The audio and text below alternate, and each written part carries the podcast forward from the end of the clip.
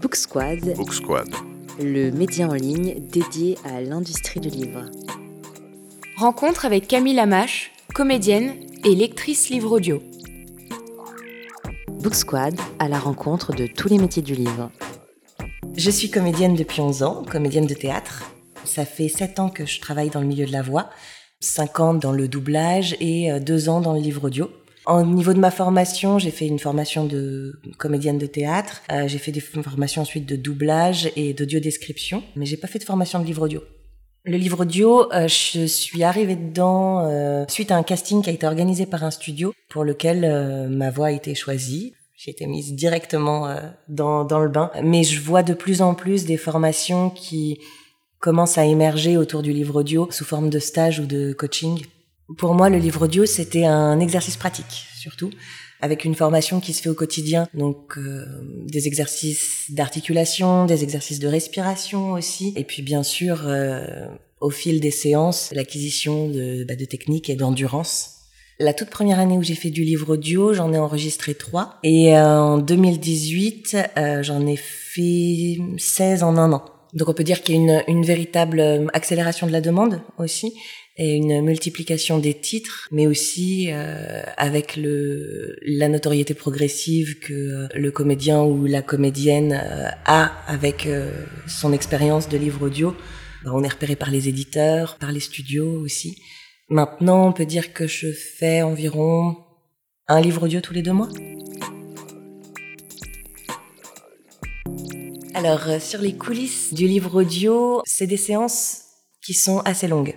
Euh, c'est des séances de 3-4 heures d'enregistrement où on est euh, seul avec l'ingénieur du son face à un bloc de texte, euh, ce qui est une expérience qui est très différente du doublage par exemple, où euh, le doublage on enregistre euh, en système de ce qu'on appelle des boucles qui durent à une minute, donc c'est des phrases très courtes, euh, on est payé à la ligne, on est avec un directeur artistique, un ingénieur du son et quand on a de la chance, les autres comédiens. Là, dans le livre audio, on est seul en cabine d'enregistrement avec l'ingénieur du son, donc ce qui fait que sa présence est très importante et son implication aussi est très importante pour le comédien puisque c'est lui qui peut aussi nous faire euh, des retours directement. Parce que le, la lecture du livre audio, c'est vraiment une autre exigence, c'est un effort de concentration qui est euh, plus intense et c'est une endurance puisque ce sont des, séances longues c'est un exercice euh, très particulier puisqu'il faut que la prononciation euh, euh, ne soit pas savonneuse, qu'on ait une écoute sur tout ce qui est bruit parasite qu'on fait, donc tous les bruits de nez, les bruits de bouche, savoir aussi quand est-ce qu'il faut se reprendre pour mieux relire une phrase, avoir un peu de recul en fait sur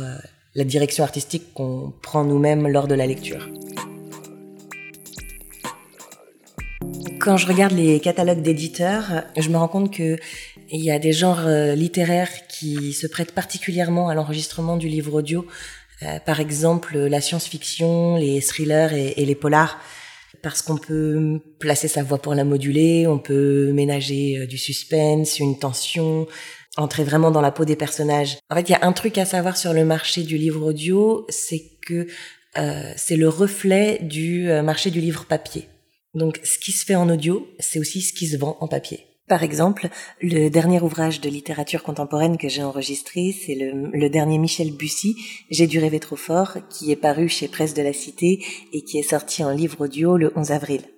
Il y a aussi le développement personnel qui se prête aussi très très bien euh, à l'audio parce que l'auditeur a hum, comme un coach personnel pour lui, euh, la voix l'accompagne, euh, ce qui fait que c'est une vraie valeur ajoutée pour pour l'auditeur. Mais sur tous les titres que j'ai enregistrés, j'ai remarqué que la lecture à voix haute s'adapte vraiment à différents styles.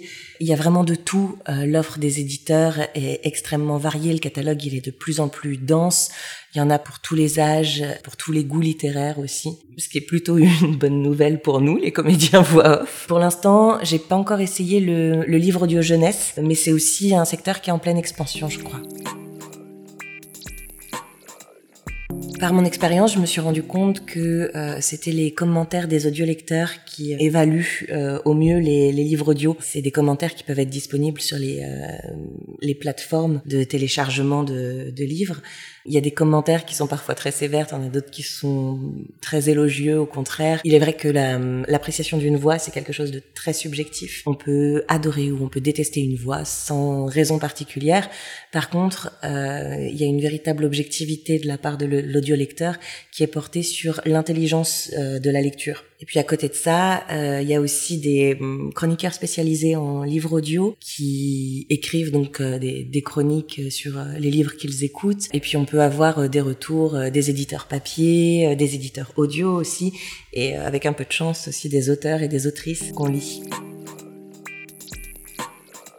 On peut dire que les, influenceurs et les commentaires permettent aux éditeurs de prendre la température d'une publication audio et d'évaluer la, notoriété et la performance d'une voix. Et il arrive ensuite que l'éditeur audio euh, recommande ma voix à d'autres studios avec lesquels je n'ai encore jamais travaillé euh, pour l'enregistrement d'un livre. C'est un milieu qui où tout le monde se connaît au final, c'est un petit milieu, donc euh, les éditeurs de, de livres audio sont assez attachés aux comédiens qu'ils choisissent.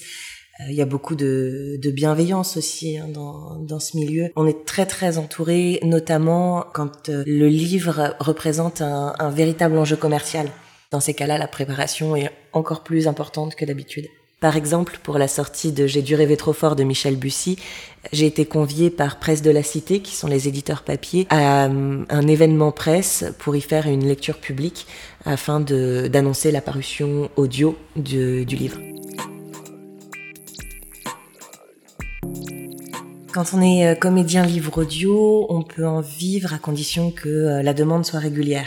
Par exemple, euh, si on est sélectionné pour une saga, c'est tout bénéf pour nous, parce qu'on est assuré d'enregistrer au fil des publications. Quand je prête ma voix à un projet audio, je signe ce qu'on appelle des CDDU, donc c'est des CDD d'usage, c'est les contrats usuels des intermittents du spectacle.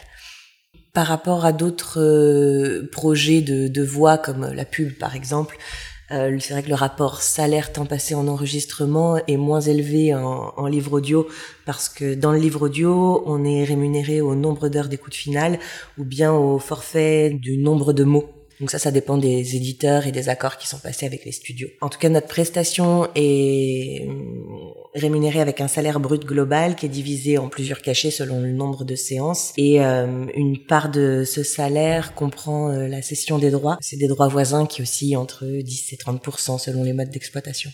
C'est toujours le studio qui est mon client, c'est avec lui que je suis liée de manière contractuelle. C'est lui qui organise euh, les castings de voix auprès euh, des éditeurs ou des producteurs. Il y a aussi des règles de confidentialité. On nous demande d'être discret sur euh, les process de production et euh, sur le contenu jusqu'à la date de parution du livre. À mon avis, notre travail de comédien n'est pas du tout celui d'une traduction. En fait, la traduction, pour moi, ça réinvente une nouvelle œuvre par rapport à l'œuvre originale, alors que la mise en voix d'un texte, est censée être la plus fidèle possible à l'œuvre originale. C'est même pour ça que je trouve ça délicat de parler euh, d'adaptation, parce que la lecture ne doit euh, pas tomber dans une réappropriation du texte. On est là pour servir le plus fidèlement possible l'auteur ou l'autrice et partager l'intention du livre. Donc moi, je me verrais pas du tout toucher des, droits d'auteur, par exemple, ou, de traduction, dans la mesure où je me considère avant tout comme une lectrice. Merci pour votre écoute. Retrouvez-nous sans plus attendre sur booksquad.fr. Le média en ligne dédié à l'industrie du livre.